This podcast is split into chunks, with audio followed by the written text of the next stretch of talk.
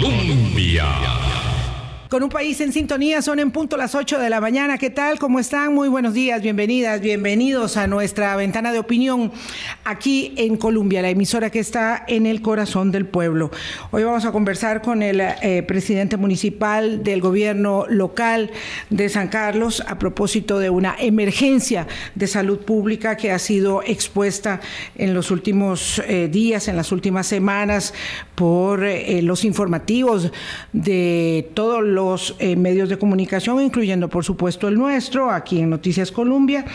Y mm, a propósito de, noticias, eh, de, eh, los sucesos, tenemos que mm, extender nuestro, no solamente nuestro abrazo solidario y nuestro pésame para la familia de Samuel, para mm, con el dolor inmenso eh, que, están sufriendo eh, sus padres, sus abuelitos, sus tíos, todo su entorno familiar por la partida de Samuel, sino además también el clamor por la necesidad imperiosa de encontrar una manera en la política pública de eh, mayor determinación en cuanto a esta ola de homicidios. Decir que es una víctima colateral entraña eh, un cinismo enorme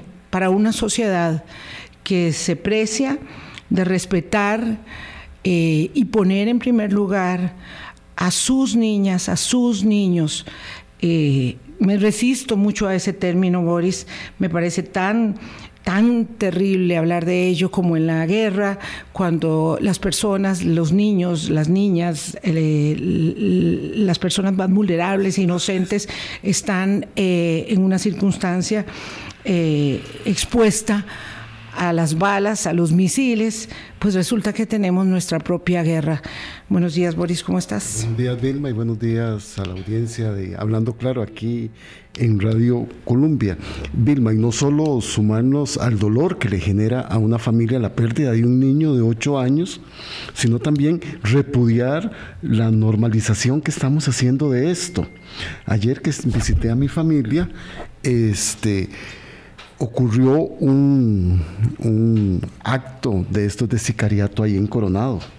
Y en el chat familiar pasaron las fotos que, había, que habían hecho. Yo les dije, es que eso no puede ser, no podemos estar normalizando esto. Y porque además estas bandas lo que hacen es disparar en media calle. Y ahí hay un montón de gente inocente. Y entonces, este, como sociedad, ir normalizando esto es muy complicado, ¿verdad? Porque ya después el dolor se va perdiendo y vamos quedando ya en la invisibilización del problema gigantesco que estamos enfrentando de seguridad ciudadana. Doña Laura Chinchilla decía en sus redes sociales que hoy se trató de la muerte de un niño, un homicidio más que mancha con sangre el inicio de un año que está avanzando como el más violento de la historia.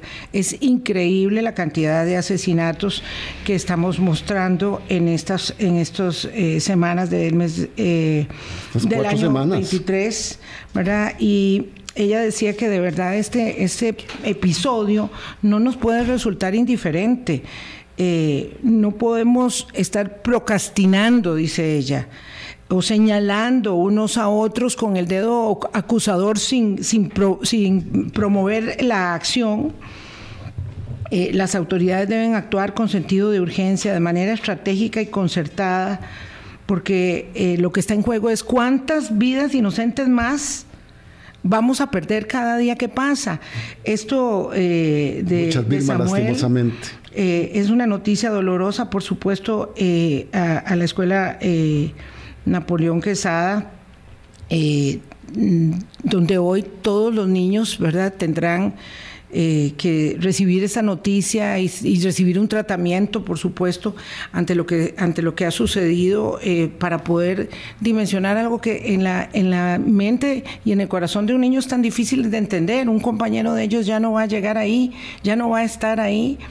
y todos somos de alguna manera responsables de la situación que estamos viviendo. Esta semana hablaremos del tema de seguridad y la semana próxima con la señora expresidenta Chinchilla también, por supuesto, lo abordaremos, dado que ella ha sido muy insistente en la necesidad de establecer la política pública de eh, seguridad ciudadana con mucha, con mucha este, em, severidad, con mucha seriedad, en momentos en que eh, ya estamos claros, disminuyen las becas para avancemos, disminuyen las ayudas este, que van dando sostenimiento al eje fundamental para que esto no se vaya deteriorando más, como ya estamos viviendo lo que es la educación. Al transporte de estudiantes, Vilma, que lo conversábamos aquí con la señora ministra de Educación en el sentido de que en el diagnóstico que le está pidiendo a los docentes que hagan en sus aulas, esta disminución en becas, esta disminución en transporte escolar se van a ver reflejados en ese diagnóstico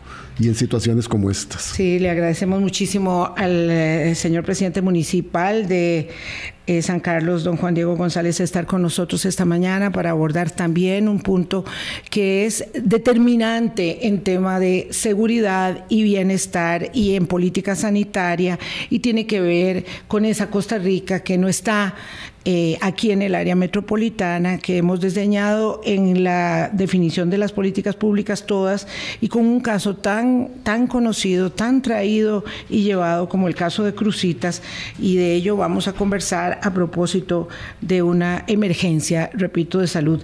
Don Juan Diego, gracias por estar aquí, eh, por atender nuestra invitación. Muy buenos días. Muy buenos días, doña Vilma, don Boris.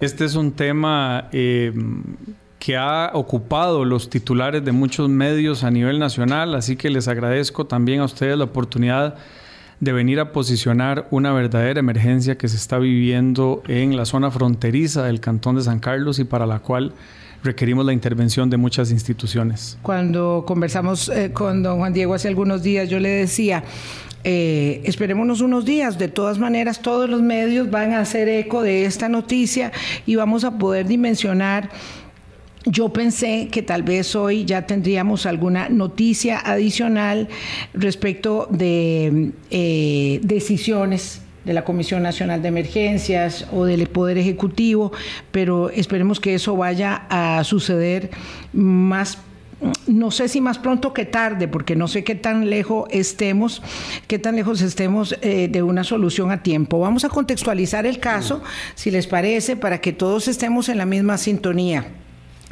Em, hay por lo menos 13 eh, comunidades, ¿verdad? De la zona norte, de la zona de Crucitas y los alrededores, eh, con una gran cantidad de personas que ya se sabe están contaminadas por eh, tener que tomar agua con mercurio. Es decir, que lo que inicialmente se hablaba del riesgo ambiental, de que el agua se podía contaminar con mercurio porque la extracción ilegal de oro eh, se estaba produciendo, ahora es un hecho constatable en la salud de las personas, es un riesgo que están este, asumiendo cada día porque por supuesto es eh, eh, sobra decir que todos tenemos que tomar agua para vivir. Y si el agua está contaminada y hay que tomársela, se toma. Sí, además, Vilma, en esta contextualización eh, se refieren a 250 familias, podrían ser alrededor, don Juan Diego nos corregirá, 1.500 personas, las escuelas de estas comunidades y desde septiembre del año pasado, Acueductos y Alcantarillados está dando el servicio de agua por cisterna, que, no, que es una medida paliativa, mas no sostenible ni integral y además hay sospechas de que también, además de la contaminación por mercurio, puede haber contaminación por cianuro, don Juan Diego. Sí, tal vez es bueno explicar un poco todo el contexto de este caso. Eh, sobre todo para que podamos todos dimensionar en qué condiciones están sobrellevando esta emergencia, porque no puedo imaginar la angustia eh, de, los, padres y, de, la comunidad toda frente a la circunstancia de saber que su agua está contaminada. Sí, hace algunos meses el Ministerio de Salud realizó pruebas de laboratorio sobre las fuentes de agua que hay en estas comunidades que están alrededor de Crucitas. Esos resultados se conocieron eh, en enero el Ministerio de Salud obtuvo eh, las pruebas de laboratorio y el día 14 de febrero, el Día de los Enamorados, el, Ministerio de Salud empezó a repartir ya las órdenes sanitarias, a notificar estas órdenes sanitarias para que se cerraran esas fuentes de agua. El día siguiente yo recibo una llamada de uno de los líderes comunales de la zona eh, contándome lo que estaba sucediendo y a partir de ahí eh, al día siguiente me reuní con el director regional de la IA, con, el, eh, con un representante del Ministerio de Salud, a ver cómo le entrábamos a este tema, porque lo que se está viviendo eh, en este momento en Crucitas es verdaderamente preocupante. Y cuando hablo de Crucitas, quiero que se, se, extienda también esto a, a, otras comunidades como Chorreras, Chamorro, El Roble, Llano Verde, porque la contaminación va muchísimo más allá de Crucitas. Los mantos acuíferos están contaminados. Usted que conoce la zona como para poder ubicar a nuestra audiencia, ¿como cuántos kilómetros de Crucitas se estaría extendiendo ya esta emergencia? Bueno, yo primero quisiera darles un contexto porque a veces la gente eh, eh, que no conoce la zona no dimensiona que el cantón de San Carlos es el cantón más grande de Costa Rica, es el más extenso territorialmente. Eh, de la municipalidad de San Carlos, Aquí, a las oficinas de Radio Columbia, hay 100 kilómetros aproximadamente.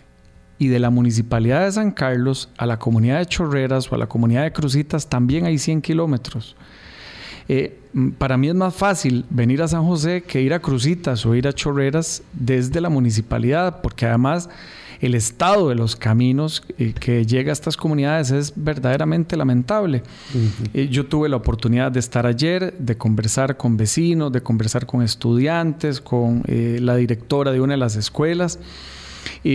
Y alguna gente me decía, es que las soluciones ni siquiera paliativas nos están llegando de manera correcta. Es por esto que nosotros eh, conversamos ese mismo día que le, digo que nos reunimos con el director regional de la IA y con representantes del Ministerio de Salud de la necesidad de hacer una declaratoria de emergencia que le permita a las instituciones hacer un abordaje más rápido, eh, pero además destinar recursos adicionales para atender este problema. ¿Cómo se está abordando hoy Ahora después hablamos de la declaratoria, pero hoy, ¿cuál es el abordaje in situ del gobierno local y de las instituciones del gobierno central? Bueno, el gobierno local eh, tiene su maquinaria trabajando en este momento eh, en, en, los caminos porque la realidad es que los camiones cisternas hay algunas comunidades a las que no podía accesar a la comunidad de Chorreras, el cisterna intentó ingresar tres veces y no, y no lo logró porque el camino no se lo permitía. Bueno, la maquinaria municipal está trabajando en estos caminos, pero hay eh, un grave problema. Estamos y es a dos o tres meses del invierno el, eh, la época lluviosa va a entrar dentro de muy poco. Eso hace que la solución de repartir agua con cisterna no sea sostenible en el tiempo, porque esos caminos no se van a poder atender. Pero además, el punto de extracción de material para ir a reparar esos caminos de la Municipalidad de San Carlos está en Muelle. Eso está a 80 kilómetros. larguísimo, claro. Eso está a 80 kilómetros de chorreras, por ponerle un ejemplo. Eso hace que una vagoneta pueda hacer un viaje al día. Eh, por eso nosotros necesitamos la colaboración del gobierno para habilitar tajos. En Chorreras hay un tajo y un tajo de material de muy buena calidad, que yo esperaría que con el tema de la declaratoria de emergencia podamos extraer material de ahí. Eh, otras comunidades como el AIA, y yo quisiera agradecer públicamente al director regional de la AIA porque se ha puesto eh, las botas en este tema, eh, están llevando agua en cisternas a estas comunidades. Sin embargo, esta solución no solo no es sostenible en el tiempo, sino que actualmente también está representando algunos problemas porque no se llega de manera efectiva a todas las comunidades. Eh, ayer me, percaté de, una situación eh, en la Comisión Nacional de Emergencias. Eh, mandó agua en una especie de bolsas, no, una bolsa plástica, sino un material plástico ahí un poco más grueso. y una de las señoras a la que le llevaron una bolsa de estas con agua me decía, yo prefiero tomar agua con mercurio que tomar esa agua porque sabe a plástico, huele a plástico fuertísimo. Yo le dije a la señora, bueno, déme esa agua, yo la quiero probar para, para saber y efectivamente Es intomable. es intomable, es agua en esa solución que dio la Comisión Nacional de Emergencias. Y entonces... ¿Y eso lo sabe ya la Comisión Nacional de eh, Emergencias? Yo ayer mismo, cuando me enteré de la situación, llamé al director regional de la IA, eh, le comuniqué la situación, me dijo que ya ellos estaban enterados del problema que se había dado con, con esta solución y que están trabajando en otra solución. Pero a usted llamó a acueducto, no a la Comisión de Emergencias. Exacto, al, director de la, al director regional de la Comisión de Acueductos y Alcantarillados y ya incluso me pasó fotos de los nuevos recipientes que se van a llevar a la zona y demás.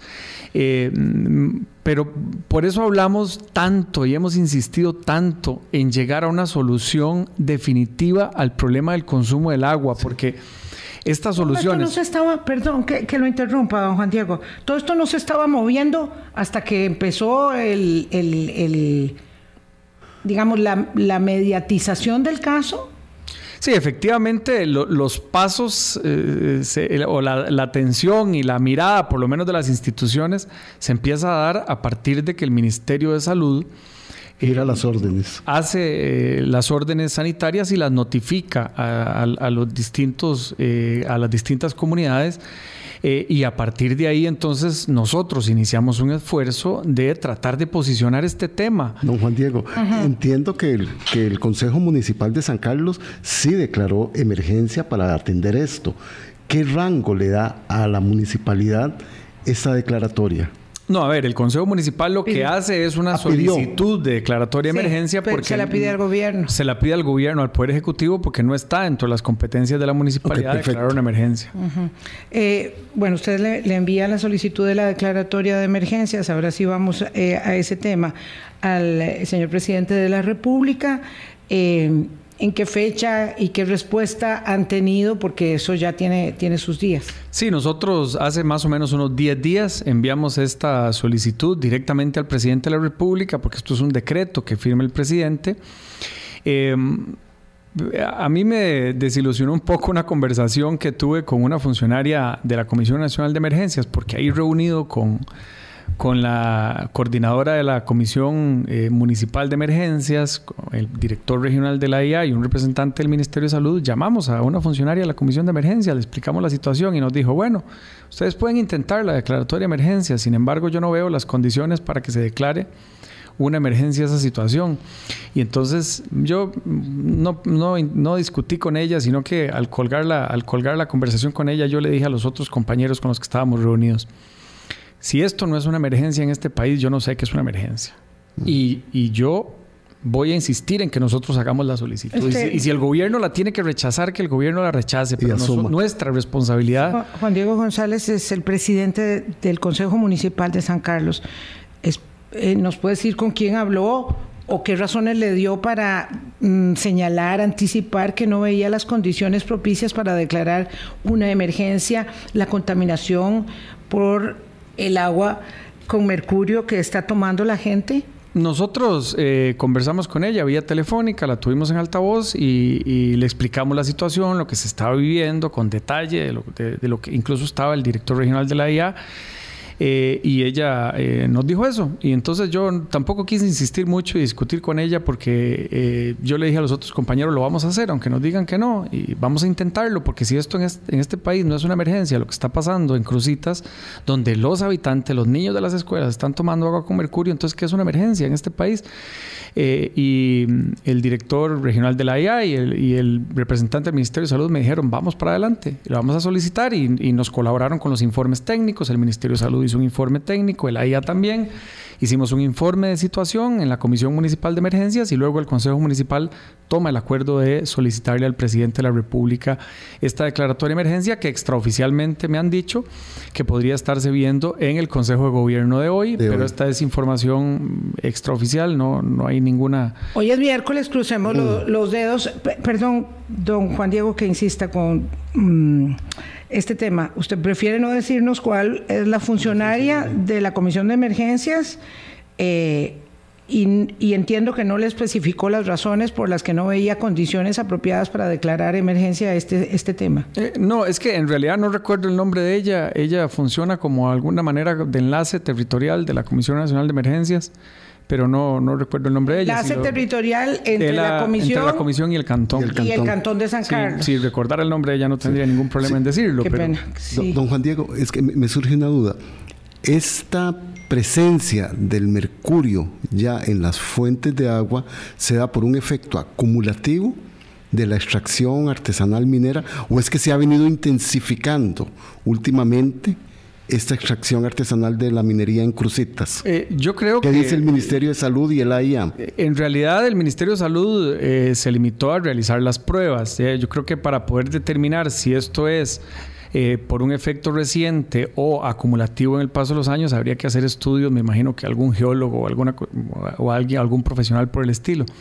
Yo tendería a creer que es por un efecto acumulado con el paso de los años de extracción ilegal de oro con mercurio. En los exámenes no sale presencia de cianuro en el agua, eh, pero sí sale presencia de mercurio que tiene efectos muy nocivos sobre la salud, así nos los han eh, dicho los especialistas que han ido al Consejo Municipal.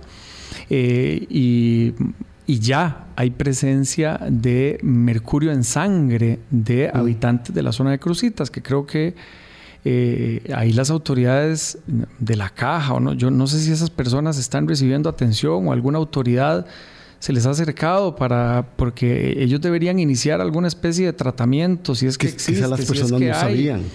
Eh, porque efectivamente estas personas no sabían que tenían mercurio en sangre, ellos no sabían que estaban tomando agua con mercurio eh, y esa es una realidad que sí conocemos hoy y que tiene que tener un abordaje de muchísimas instituciones, incluyendo la parte de salud.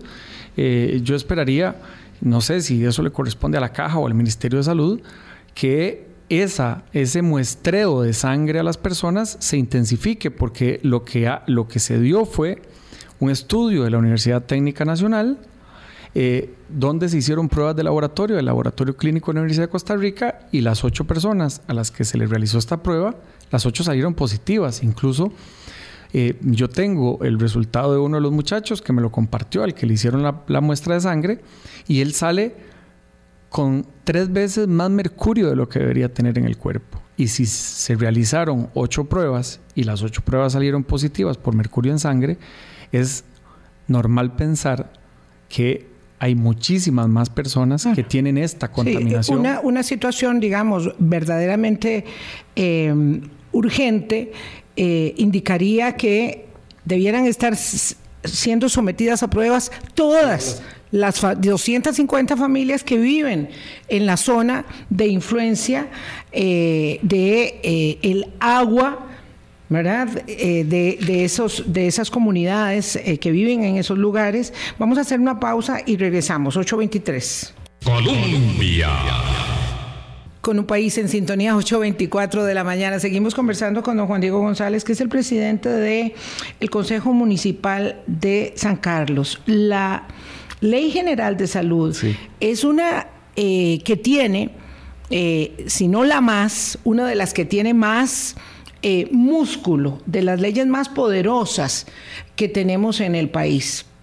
Entendiendo, don Juan Diego, para recapitular, que el Ministerio de Salud ha girado las órdenes sanitarias correspondientes, que ustedes están codo a codo también con acueductos y alcantarillados, que el Consejo Municipal ha hecho eh, este señalamiento y ha llamado a los medios de comunicación a volcarse sobre este tema.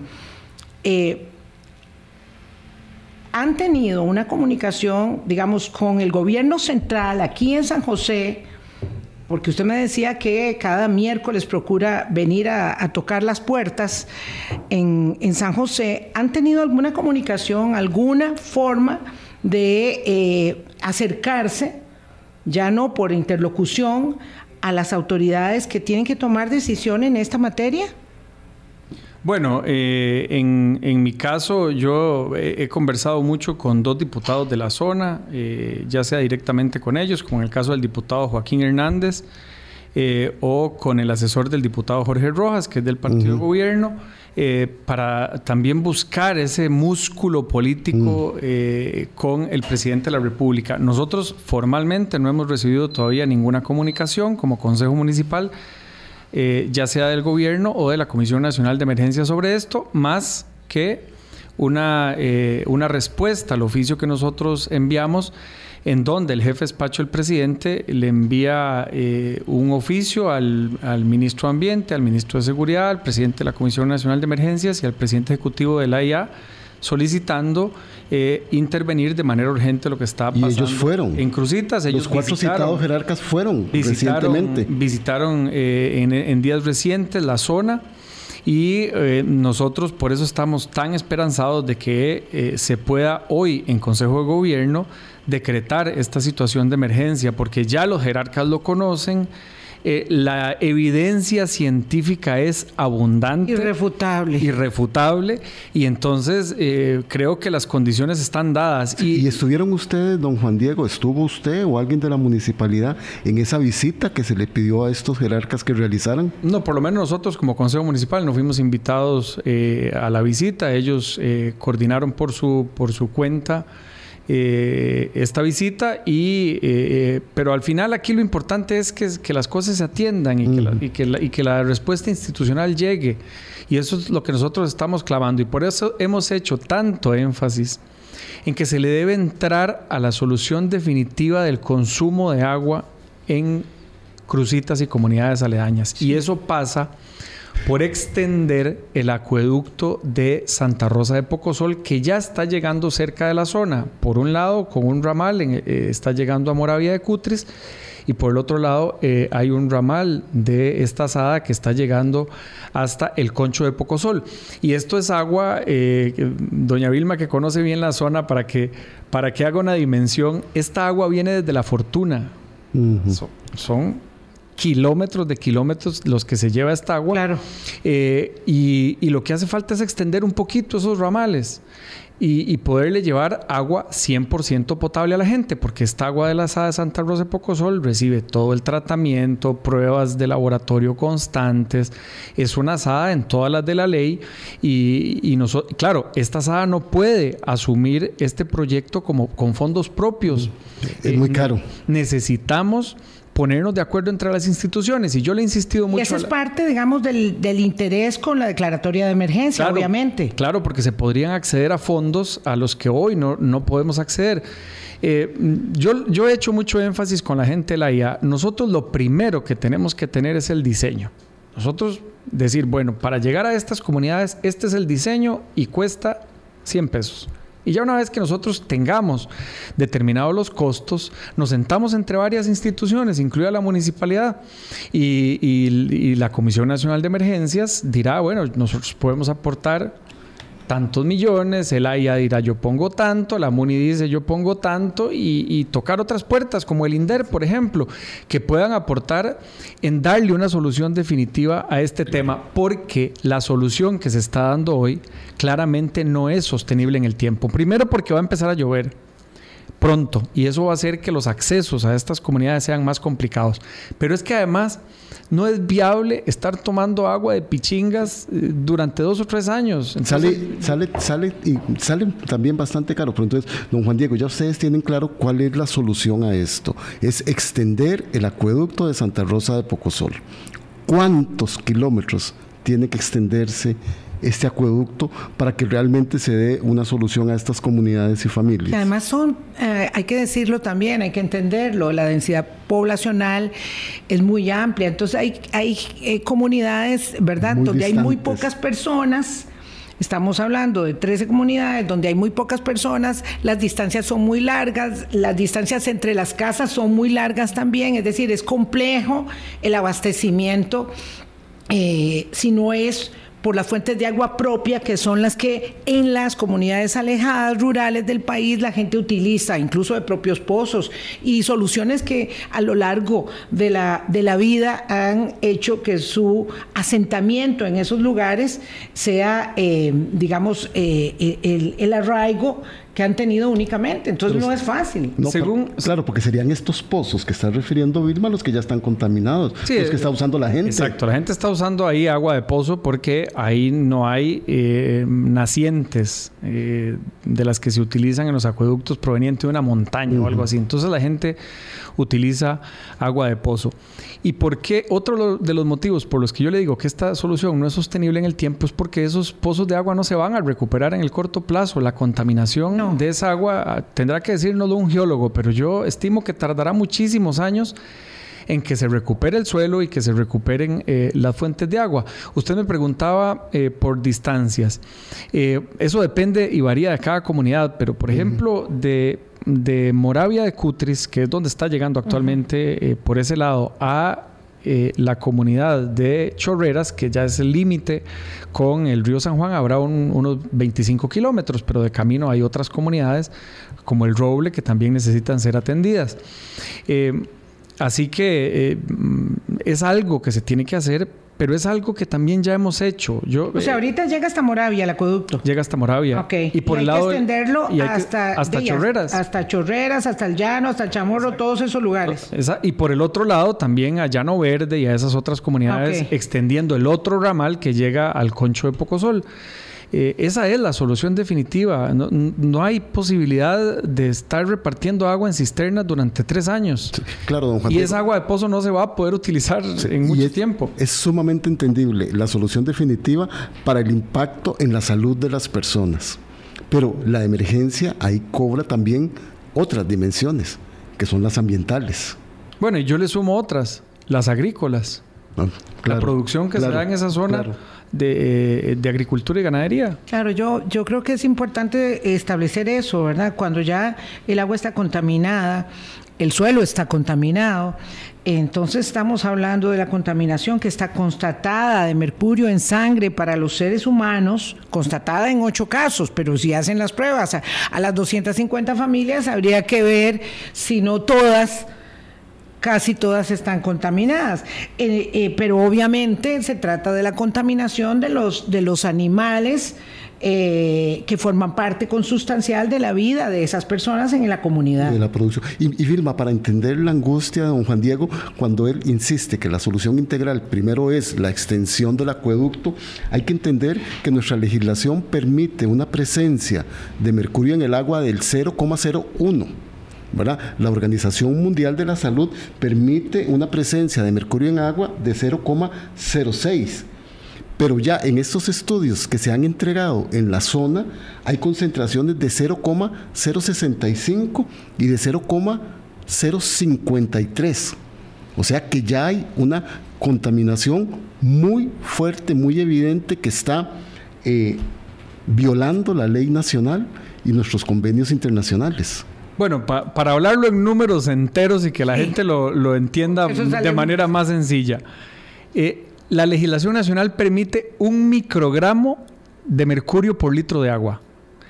Y hay pruebas de laboratorio en una casa que, hicieron, esa que usted menciona, donde hay 65 microgramos, por litro de agua. O sea, esa persona que está en esa casa está consumiendo 65 veces más, mercurio de lo permitido por la normativa nacional.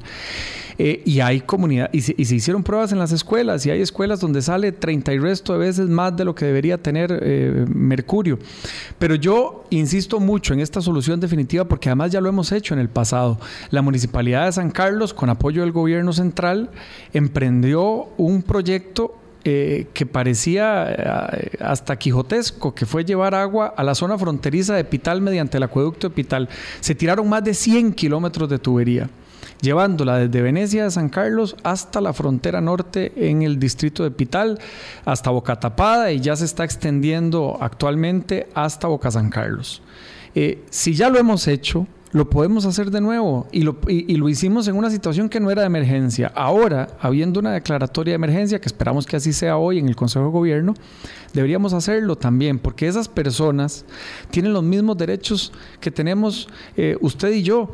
Eh, hay un, testimonio que, que, me enterneció mucho ayer conversando con un vecino, él tiene más de 60 años y me decía, y había un, eh, un hijo de él que tiene como 5 años, y me decía, mire, ya yo no estoy pensando en mí. Yo ya estoy contaminado y probablemente no me quede mucho tiempo de vida. Yo estoy pensando en este chiquito de cinco años, que tiene ganas de estudiar, que tiene sueños por delante, que tiene un gran futuro. Eh, y él no tiene las oportunidades. Y, y, si hablamos ahí de oportunidades, ya no es solo un tema de consumo de agua. Ahí el acceso a las telecomunicaciones es muy difícil. Y Y alrededor de esta extracción ilegal de oro hay una serie de problemas sociales que están plenamente identificados. Hay serios problemas de inseguridad, hay habido asesinatos. Incluso comentan los vecinos eh, que se habla de asesinatos que se han dado de, de, personas que extraen ilegalmente el oro ahí y los entierran en la misma finca y las autoridades ni cuenta se dan. Eh, hay problemas de prostitución, hay problemas de consumo de drogas, mm. hay problemas de tráfico de eh, materiales prohibidos como el mercurio, el cianuro y demás.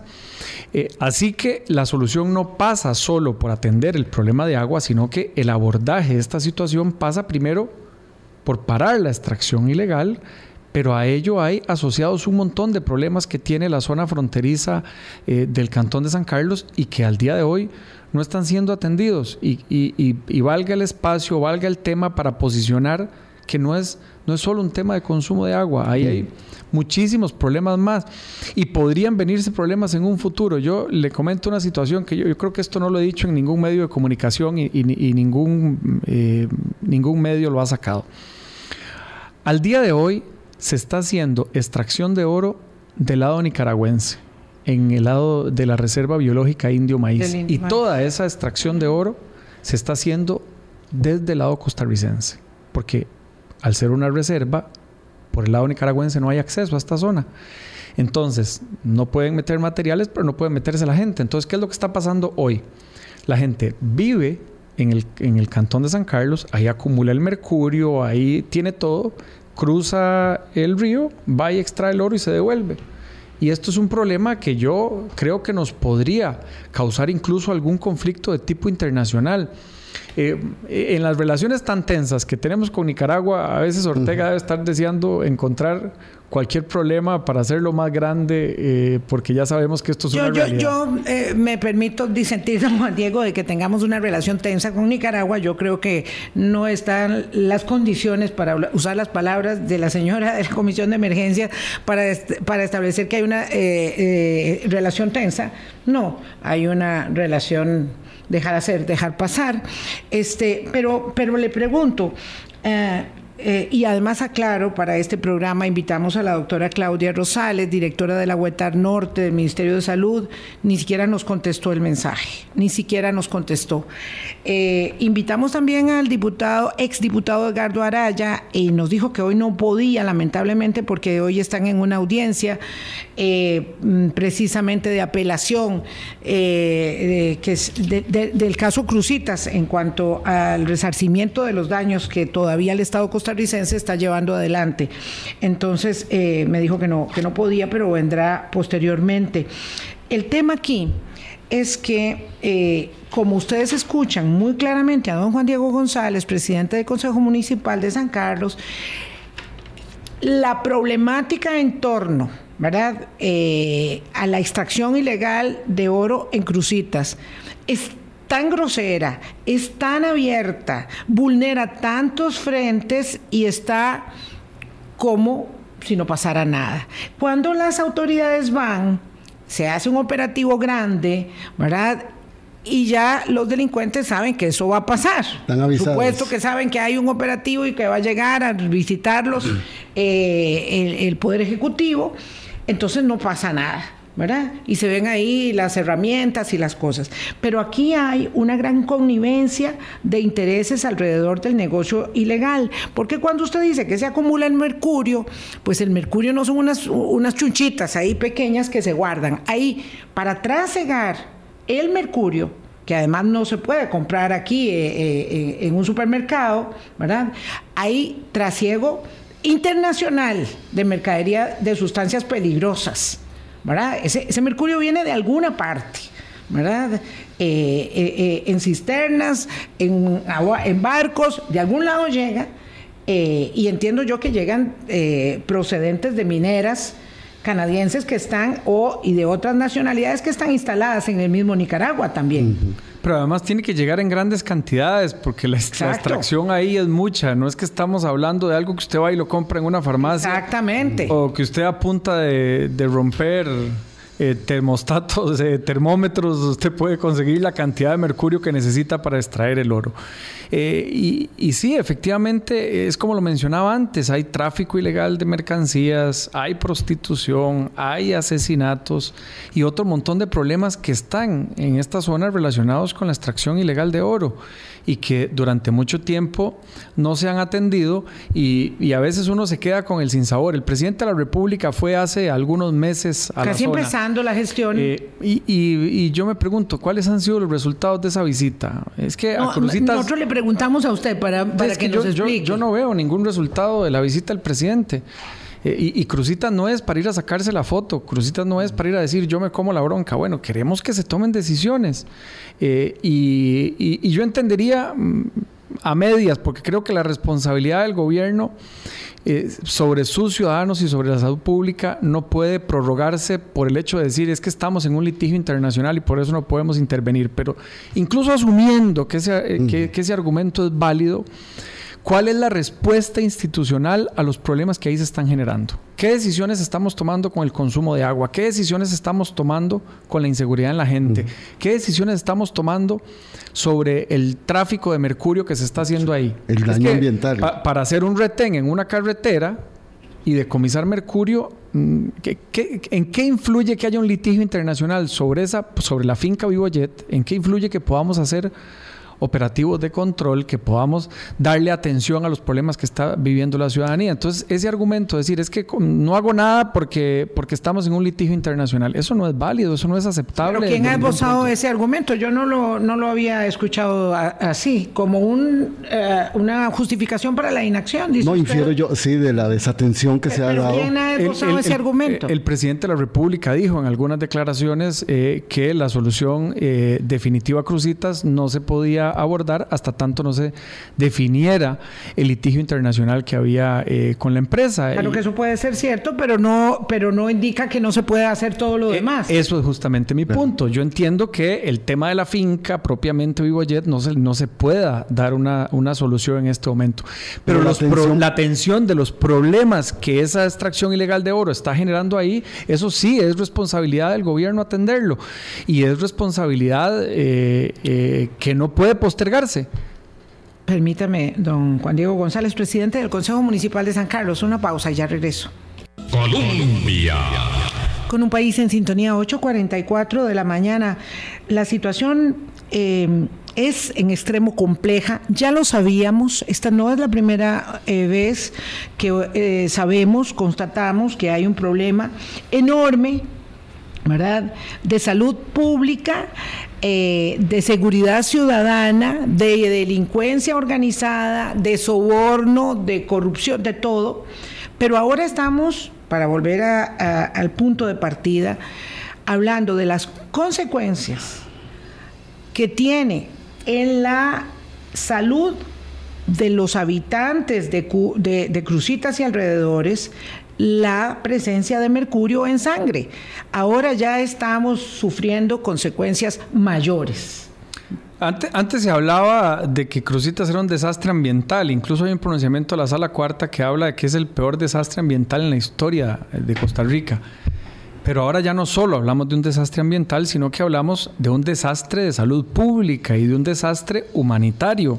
Hay gente es que eh, yo quiero que, nos imaginemos la impotencia que tiene una persona de tener sed, de tener que cocinar sus alimentos, de tener que bañarse y saber y tener constancia de que el agua con la que va a prepararse su, café tiene 65 veces más mercurio que la que debería tener. Porque es que las funciones vitales del ser humano no se pueden prorrogar. Usted igual tiene que seguir comiendo, usted igual tiene que seguir viviendo y estas personas no se pueden mover de esta mm. zona porque ahí viven, porque ahí tienen sus casas, porque, ahí, han vivido además durante muchísimos años. Y, a mí me gustaría hacer mucho énfasis en el, número de personas, porque las estimaciones del Ministerio de Salud hablan de que serían cerca de 2.500 personas las que están afectadas. Eh, entonces, no es lo mismo eh, decir que es que, sí, es que en esas comunidades vive muy poquita gente. Sí, vive poca gente. Puede ser que en una comunidad vivan, vivan 200 personas, pero cuando usted suma las comunidades afectadas, podríamos estar hablando de 2.500 personas. Solo en la escuela de Chorreras, en la que pude estar ayer visitando la zona y conversando, ahí hay 30 niños. Sí. Y una, y una escuela que está en, condiciones de infraestructura pésimas. No, pero también hay producción que sale de esos lugares que podría afectar a otras personas. Entonces, cuando uno habla de afectaciones, por consumo de mercurio en el agua está hablando de problemas digestivos, de problemas visuales, de problemas en la piel, de problemas en el sistema nervioso en los riñones, en los pulmones. Es una afectación generalizada a la salud de esas personas. Y además me parece absolutamente este, eh, reprochable, inaceptable, inadmisible decir que es que son muy poquitos. Es decir, ¿Qué respuesta le da el Estado costarricense a todos sus habitantes? Y mañana podemos hablar de ello con la eh, defensora eh, electa de los habitantes, Angie Cruzan, eh, cuando es la desidia, ¿verdad? El desinterés.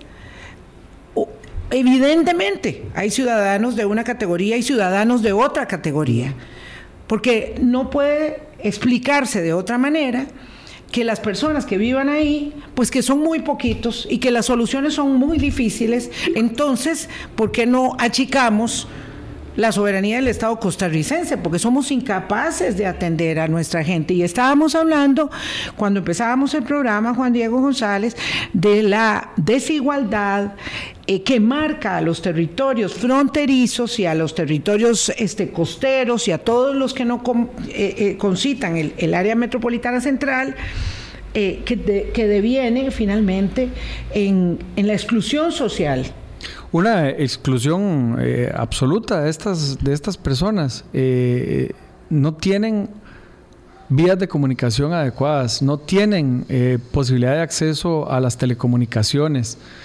no tienen derecho a salud porque el próximo EVAIS mm, está a muchísimos kilómetros, entonces es muy difícil la atención médica. Definitivamente, ahí estamos hablando de ciudadanos de segunda categoría y por eso es que nosotros queremos poner sobre la vista del gobierno la situación que ahí está pasando. Eh, además, las posibilidades de comercio ahí o de actividad productiva son también muy limitadas. Ayer me decía un vecino, eh, mire, yo de vez en cuando aquí venían algunos turistas, poquitos, pero principalmente turismo nacional, de gente que quiere conocer el río San Juan, entonces él tiene ahí como, como alguna especie de sodita para atender a esa gente. Y ayer me decía muy triste, con esto del mercurio, ¿quién, quién, va, a venir, Aquí? ¿Quién va a venir aquí? Entonces, su poca actividad productiva está además limitada por la situación que están teniendo. Ya no es solo eh, el problema de salud pública directa que él está teniendo, sino eh, que ya no va a tener ni siquiera para comer, porque su actividad productiva está seriamente afectada. Y, sobre eso nosotros tenemos que poner los ojos. Don Juan Diego, y sumando a este comentario que hacía Vilma de lo reprochable que sería medir una solución por la cantidad de personas, este, y lo inadmisible que nosotros deberíamos ver en una situación como esta, y eso que San Carlos es un cantón rico que le aporta a la economía nacional. Ahora imagínense en otros lugares que no tengan la voz y la potencia que tiene un cantón como San Carlos.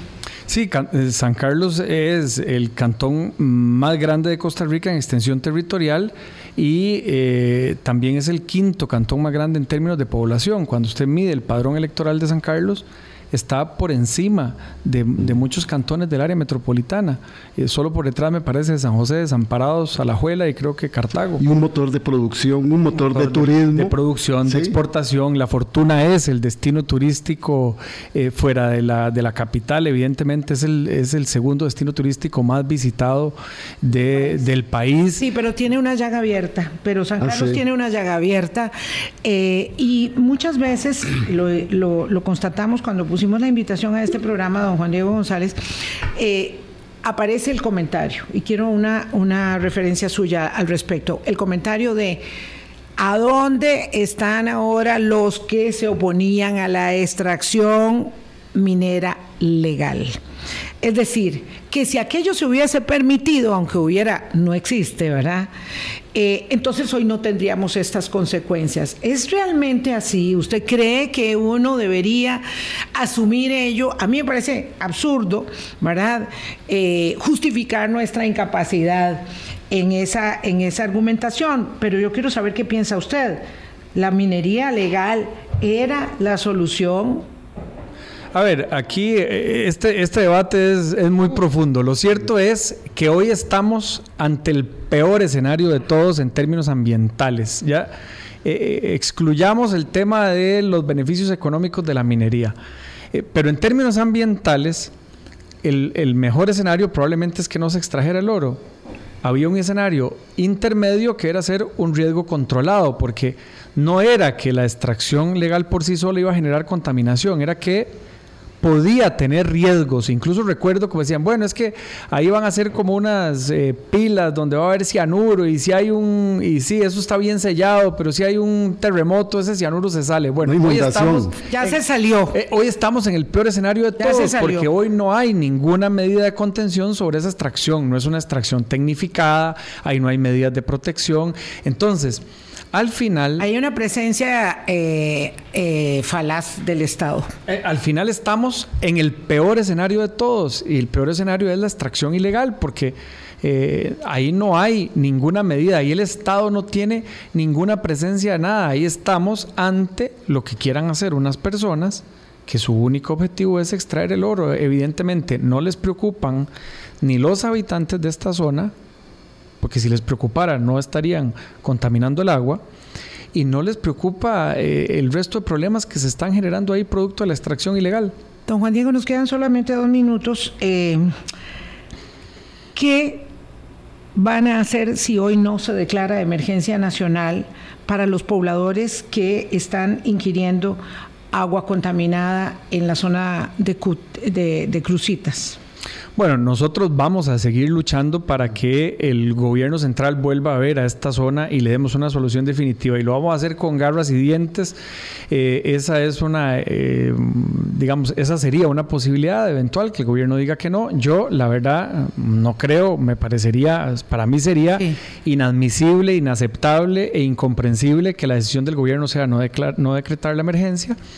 Eh, pero si lo hace, vamos a seguir luchando con garras y dientes para que las cosas se hagan ahí. Y si hay que recurrir a instancias judiciales, a la sala cuarta, que pedir una medida de protección para estas personas, para eh, estas familias. Nosotros lo vamos a hacer eh, porque eh, cuando uno está en un puesto de elección popular se debe a la gente. Yo ayer visité la zona porque a veces los funcionarios le dicen a uno, sí, nosotros estamos atendiendo tal cosa. Y uno se va y conversa con los y vecinos. Si usted no prueba el agua de la bolsa plástica de la Comisión de Emergencias, no sabe que es intragable. Sí, entonces se da uno cuenta de estas cosas eh, que están sucediendo ahí y, hay que ir a verlas en sitio y, hay que percatarse de que efectivamente las soluciones institucionales que se están dando no están cubriendo todas las necesidades y que hay que mejorar esa atención institucional inmediata.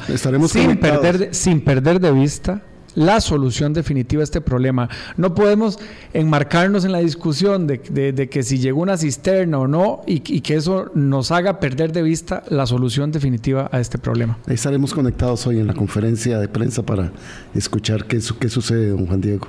Gracias al señor presidente municipal de San Carlos. Estamos a la orden. Cuando necesite, por supuesto, mm, nos volvemos a comunicar.